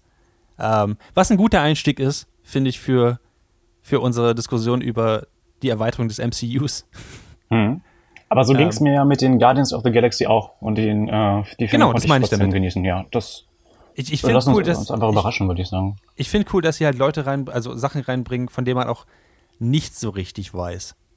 Ähm, also Superheldentruppen reinbringen, die von nichts so. Zum Beispiel ähm, DC macht das jetzt ja ähnlich. Die haben, also macht's, die haben ja Titans, also die haben ja Teen Titans aufgelegt und haben dann ja gesagt, okay, wir machen jetzt auch eine Serie für die Doom Patrol. Mhm. Und ob die jetzt gut ist oder nicht, darüber müssen wir jetzt uns nicht streiten, aber ähm, ich finde interessant, dass sie halt Charaktere reinbringen. Nachdem ihr Experiment gescheitert ist mit den Marvels Defenders, fand oh, ich, ja. finde ich ganz cool, dass sie immer noch sagen, wir haben noch genug Disney Money auszugeben für Eternals. Ähm, genau. So viel vielleicht the, dazu. The Falcon and the Winter Soldier. Don't care. Don't care. Ähm, ich habe dazu, ich habe dazu relativ wenig Meinung, weil ich, ich weiß, dass Marvel versucht mir diese Charaktere jetzt schon seit, ich glaube, vier oder fünf Filmen anzudrehen. Mhm. Und ich habe einfach keinen Bock auf die Charaktere. Ähm, Sie wurden halt durch Captain America zusammengehalten und den hat man auch mehr so toleriert, ja. muss ich sagen. Also The Falcon and the Winter Soldier soll halt eine Serie sein auf Disney Plus. Ähm, ich habe keine Ahnung, was ich davon erwarten soll, ehrlich gesagt. Ich nehme an, das wird so ein Spy-Ding oder so. Mhm, wahrscheinlich. Also es wird, es wird nach Spider-Man Far From Home spielen, so viel wissen wir schon. Ähm, Simo ist wieder da. Warum auch immer? Ich meine, cool für Daniel Weil Daniel Brühl. Brühl überall dabei sein muss. ich, ich meine, ich finde es cool, aber ich finde, wir haben von diesem Willen rausbekommen, was wir rausbekommen konnten. Vielleicht irre ich mich jetzt total, vielleicht wird es super geil.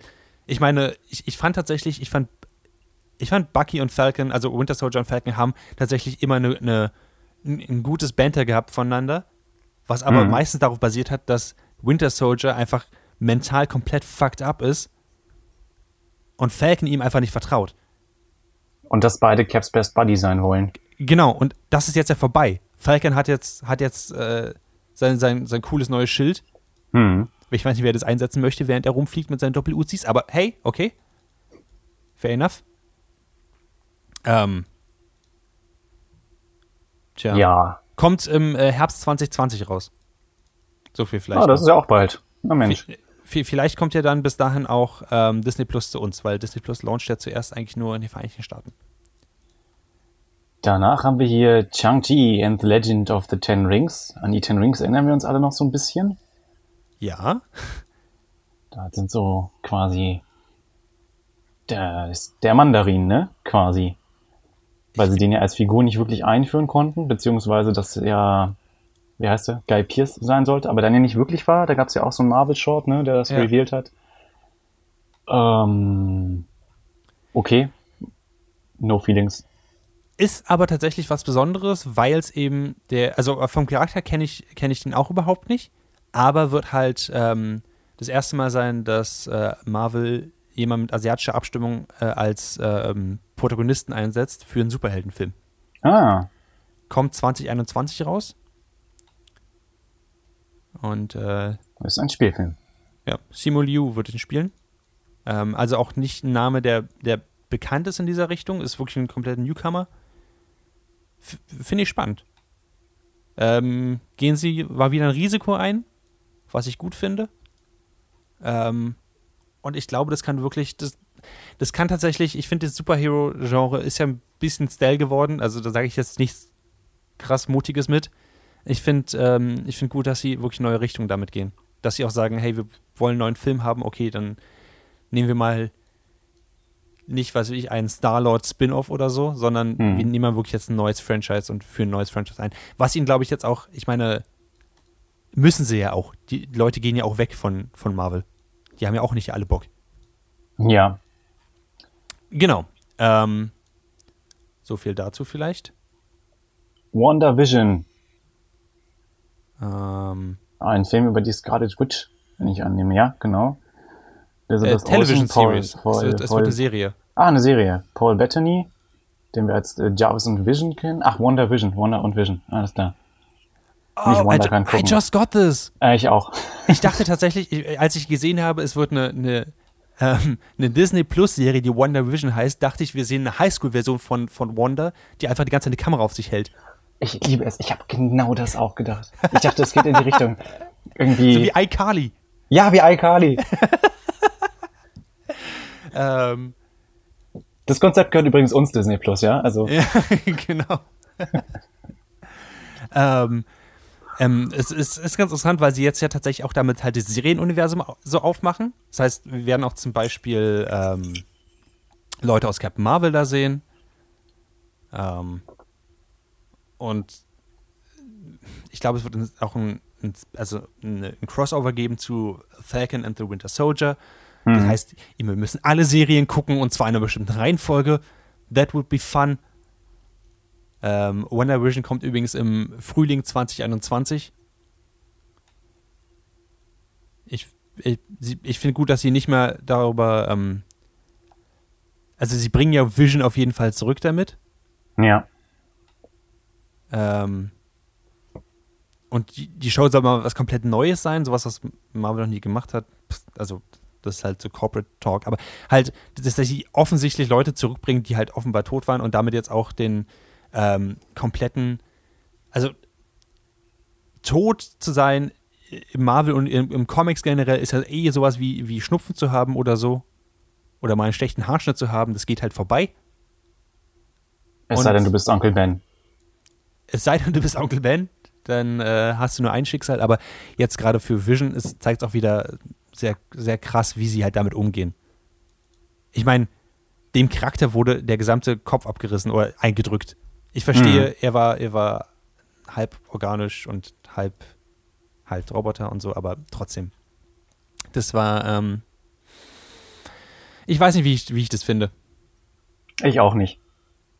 Sie waren auch nie mein, mein Lieblingskappe. Also ich muss ja zugeben, dass Wonder und Vision mich nicht wirklich. Also sie haben mich hin und wieder unterhalten, Hm. aber das war jetzt keine Beziehung, bei der ich mir gedacht habe, so, oh, die ist voll wichtig, das ist mir voll wichtig, dass ich das sehe. Es wird dir aber Das- wichtig sein, denn du musst Wonder Vision sehen und die Events davon dir merken, wenn du ähm, den Doctor Strange Film gucken möchtest. Oh. Danke, Marvel.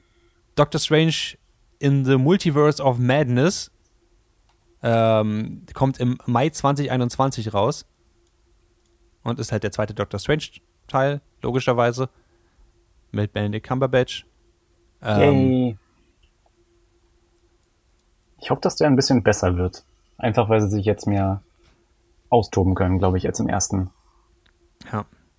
Es gibt einen interessanten Tie-In zu ähm, Spider-Man äh, Far From Home, ähm, in dem das Multiverse angesprochen wird. Hm? Und ich finde interessant, dass sie wirklich diesen Weg gehen und das äh, offenbar jetzt wirklich weiterführen.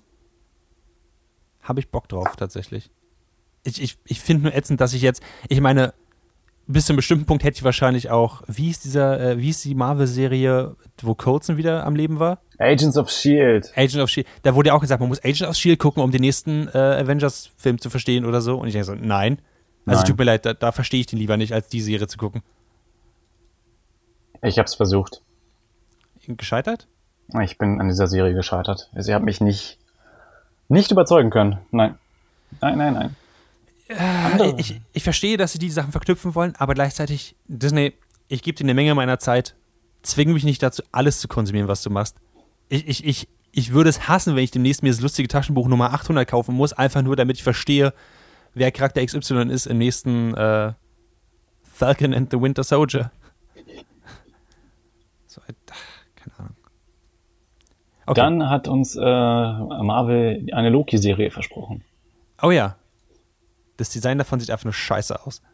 Also, zumindest das Logo davon. Was haben sie sich dabei gedacht? Also Loki ist, kann sich verwandeln und das können die Buchstaben auch. Sie haben halt irgendwie vier verschiedene Schriftarten genommen, um Loki zu schreiben. Ich nehme an, das soll so ein bisschen auch Multiverse anteasern. Oh nein, die haben Loki entführt und das ist ein Erpresserbrief. Wahrscheinlich wird's das. Ähm, Wir haben Tom Hiddleston. Holt euch Disney Plus. ähm, ich habe noch relativ wenig dazu gefunden, tatsächlich.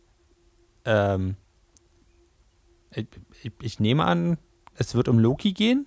Und es Mhm. wird eine Serie sein.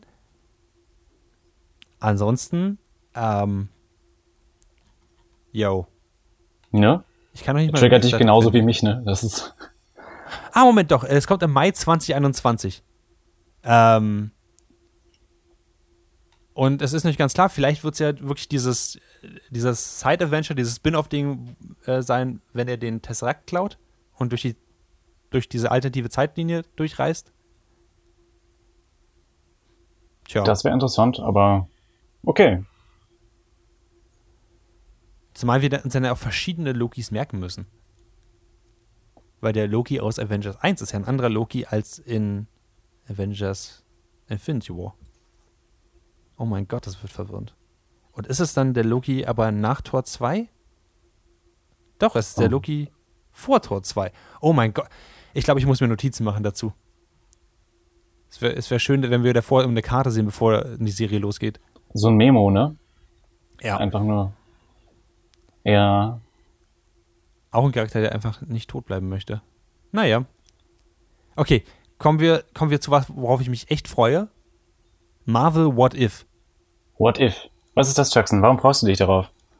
Weil es praktisch Fanfictions sind im Marvel-Universum. Sie haben, sie sind nicht kennen, sie sind einfach nur, also oftmals geht es in so, einem- in so einem Multiverse, äh, Multiversum-Spin-Off eigentlich rein, Hm. die einfach nur mh, Sachen erzählen aus einer, aus einer anderen Sicht oder mit einem etwas anderen Spin. DC hat auch oft zum Beispiel damit, damit äh, rumgemacht, so what if und dann was wäre, wenn die Rakete von Superman nicht in Amerika gelandet wäre, sondern in Russland, sowas in die Richtung. Oh ja, Red Sun, das hat Spaß gemacht. Also einfach nur kleine Veränderungen an diesem ganzen Universum und es wird eine animierte Serie, die 2021 kommt. Und was ich davon sehe, so, what if Spider-Man joined the Fantastic Four? Also nicht, dass sie genau diese, dieses Ding machen, aber damit hat die What if Comic-Serie halt angefangen. Ähm, damals in den 70ern.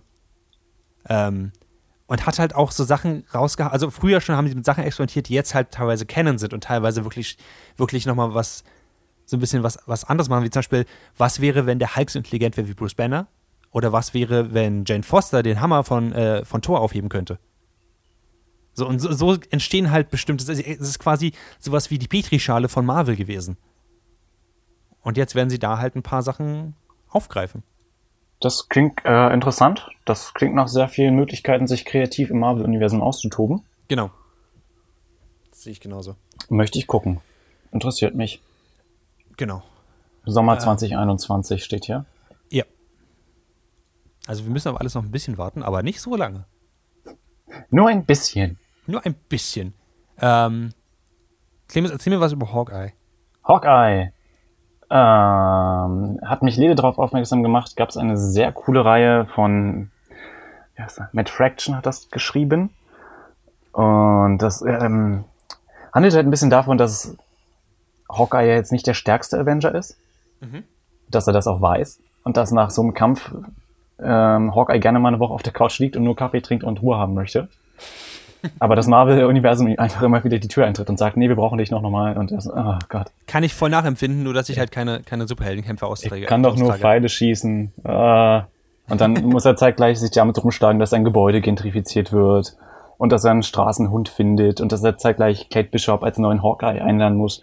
Es ist so ein bisschen, geht so ein bisschen um, um Hawkeyes Everyday Problems.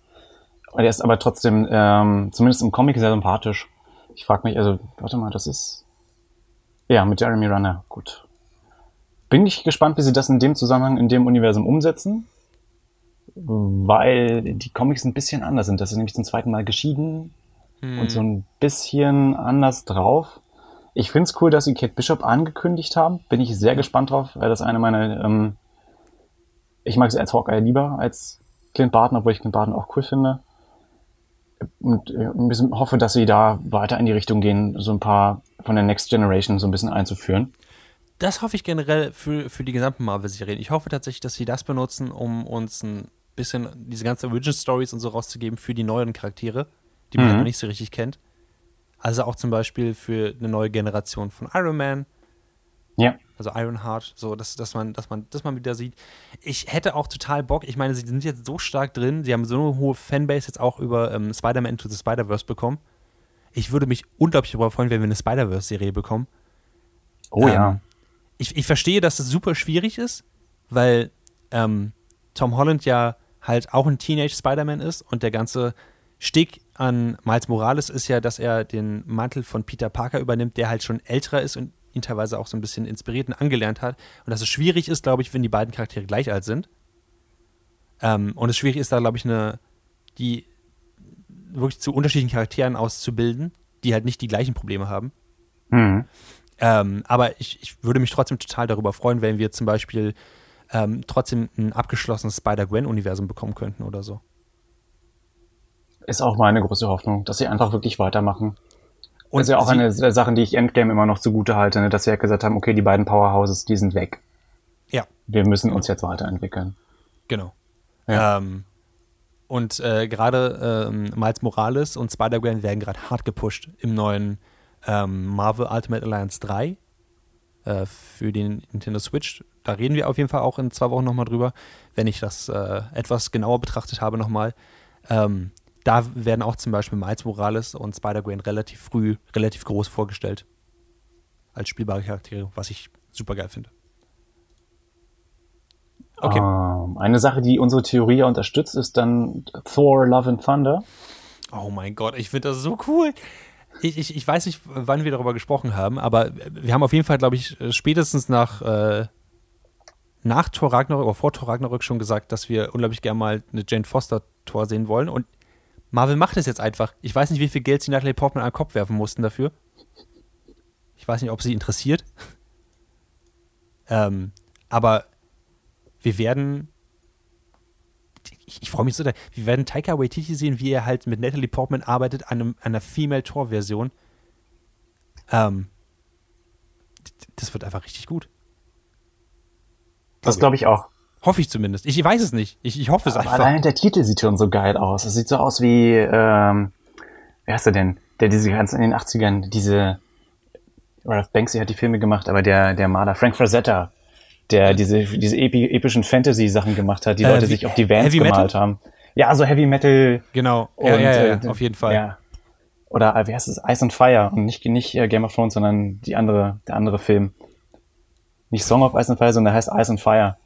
Ah, Das ist auch so ein äh, ganz Die abgefucktes Ding mit einem bösen Eismagier und einem Feuerkrieger und daran erinnert mich der Titel und ähm, ich habe Bock, das zu sehen. es wird, ich, ich musste eine Weile nachlesen, weil ich, ich hatte echt gedacht, dass es eine Serie wird, aber es wird offenbar wieder ein Film auf jeden Fall. Mhm. Ähm, Finde ich, finde ich super cool, dass sie, äh, ich, also ich, ich wollte auch spezifisch, ich, ich weiß, da bin ich vielleicht ein bisschen allein mit, aber ich wollte spezifisch auch Natalie Portman sehen, wie sie äh, als Jane Foster Female Thor spielt.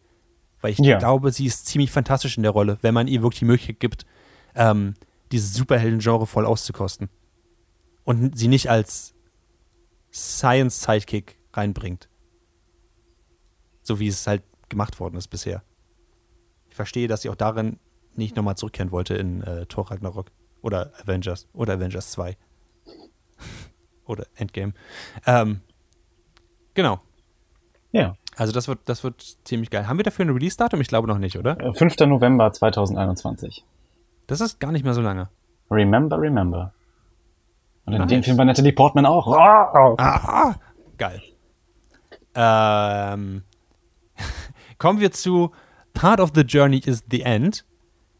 Etwas, was der Instagram-Account von Marvel gerade immer wieder rausbringt. Kleiner Spoiler für äh, Avengers Endgame, würde ich sagen. Also, ich würde sagen, Black Widow kommt in Avengers Endgame nicht so richtig gut raus. ähm, Nee. Spezifisch mit diesem Part of the Journey is the End Part. Und jetzt haben wir eine Serie von Black Widow. Ha. Aber sie ist ziemlich spezifisch draufgegangen in Endgame. Ist das? Nein, nein, Jackson, das ist ein Film. Und Ja, wir das. Ich weiß, gleiches Problem, aber aber sie ist. Ich meine, sie ist ja nun mal. Sie, sie haben sie so tot gemacht, dass sie spezifisch sagen mussten: Übrigens, Natascha Romanoff ist so tot, dass niemand sie zurückbringen kann, egal mit was. Nicht mal mit allen Infinity Stones kann man sie zurückbringen. Ich muss meine- also ein Prequel werden. Müsste es wahrscheinlich.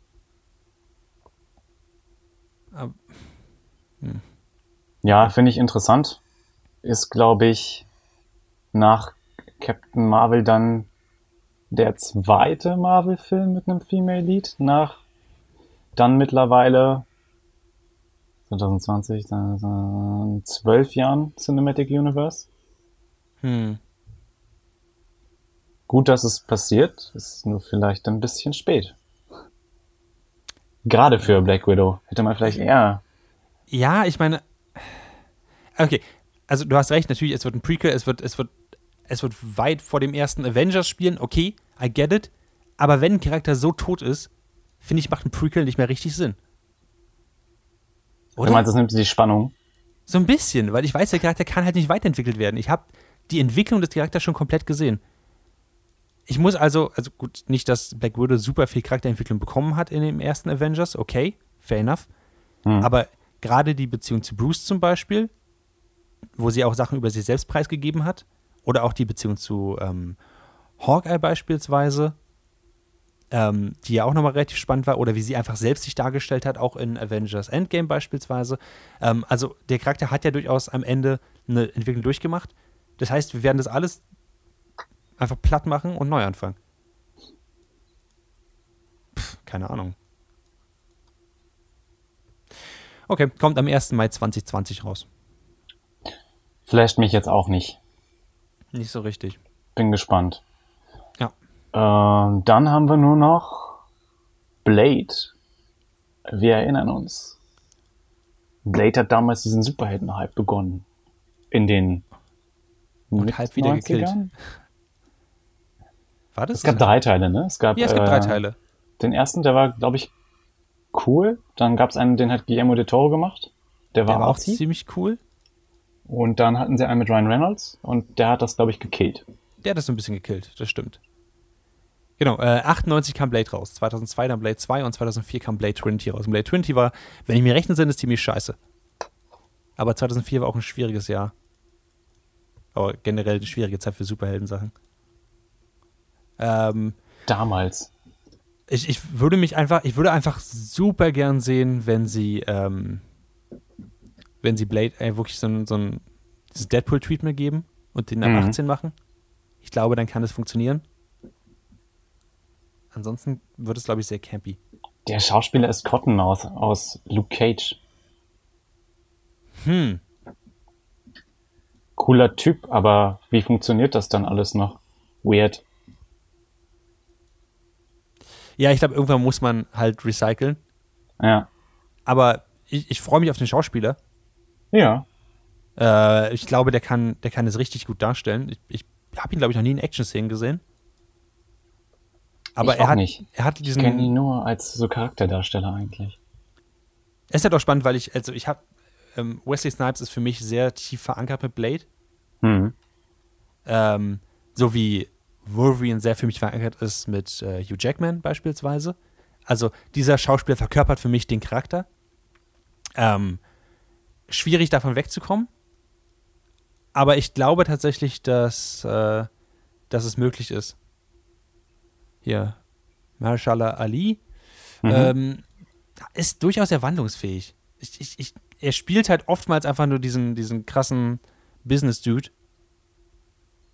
Aber ich weiß nicht. Er, er, hat, er, hat diese, diese Don't fuck with me Attitude. Und das, Ja, äh, ich sehe es. Ich denke, ist das genau- kann gut werden. Das ist genau das, was Blade, glaube ich, braucht. Von daher. Ähm, haben wir dafür ein Release-Datum eigentlich schon? Ich glaube, ich habe es gerade gelesen, aber weil ich ein Technikgenie bin, habe ich den Tab geschlossen. Hm. Ah. Zurück. Äh, also ich habe hier gelesen, dass sie noch kein Release-Datum rausgehauen haben, aber vielleicht irre ich mich da. Nee, kein Release-Datum. Okay. Gut. Da Okay. hat Marvel uns ganz schön die Hucke vollgehauen mit neuen Sachen. Ich dachte wirklich, sie machen Pause. Ich dachte, dass sie jetzt sagen, hey, vielleicht nach Endgame und Far From Home wollen wir erstmal kurz das ruhen lassen. Ja, Aber offenbar nicht. sie Ich find machen krass. weiter. Ich finde krass, wie sie in diese Serienschiene jetzt reingehen, dass sie auch so Jeremy Renner und so, dass sie auch bekommen haben für Serien. Ich, ich, ich bin gespannt, was da rauskommt. Ich bin auch ein bisschen, ähm, ich habe ein bisschen Schiss davor, muss ich ganz ehrlich sagen, weil es jetzt Ja. so viele Sachen sind, die man jetzt offenbar sehen muss, wenn man äh, den nächsten Avengers verstehen möchte. Und äh, hm, Also ich bin sehr gespannt. Ich freue mich auf viele Sachen. Ähm, beim anderen Sachen habe ich so keine Ahnung. hm. Werde ich mal reingucken. Ich finde es schön, dass Marvel es we- weitermacht. Ich finde, äh, ich, ich spüre da eine Richtung, in die es geht, die mir gefällt. Ja. Und wenn es dann vielleicht irgendwann mal wirklich einen Ironheart-Film gibt oder einen, oh Gott, vielleicht einen Spider-Gwen-Kinofilm, dann bin ich da auch sehr euphorisch. Ja. Ähm, was ich mir mitnehme, ist die Hawkeye-Serie, auf die ich mich freue und äh, natürlich der neue Tor. Oder die neue Tor. Die Nator, ja. Darauf freue ich mich auch super. Schön, dass sie diese neuen äh, Storylines auch mit mitnehmen. Ähm, das wird, glaube ich, das wird ziemlich cool. Ja. Hoffen wir das Beste. Gut, dann äh, haben wir Stranger Things durchgekaut und alles, was äh, Marvel uns präsentiert hat und sind damit, glaube ich, am Ende unseres 31. Nerdfilter Podcasts. Würde ich sagen.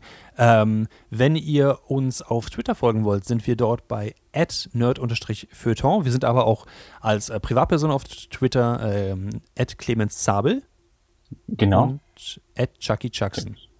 Jackson. Auf Instagram sind wir, glaube ich, auch zu finden. Mit äh, Dragons Eat Every heißen wir da, glaube ich. Genau. Äh, da bin ich Clemens Zabel und du bist. Ähm, at Chucky Chuckson. Wenn ihr noch. wir sind so kreativ.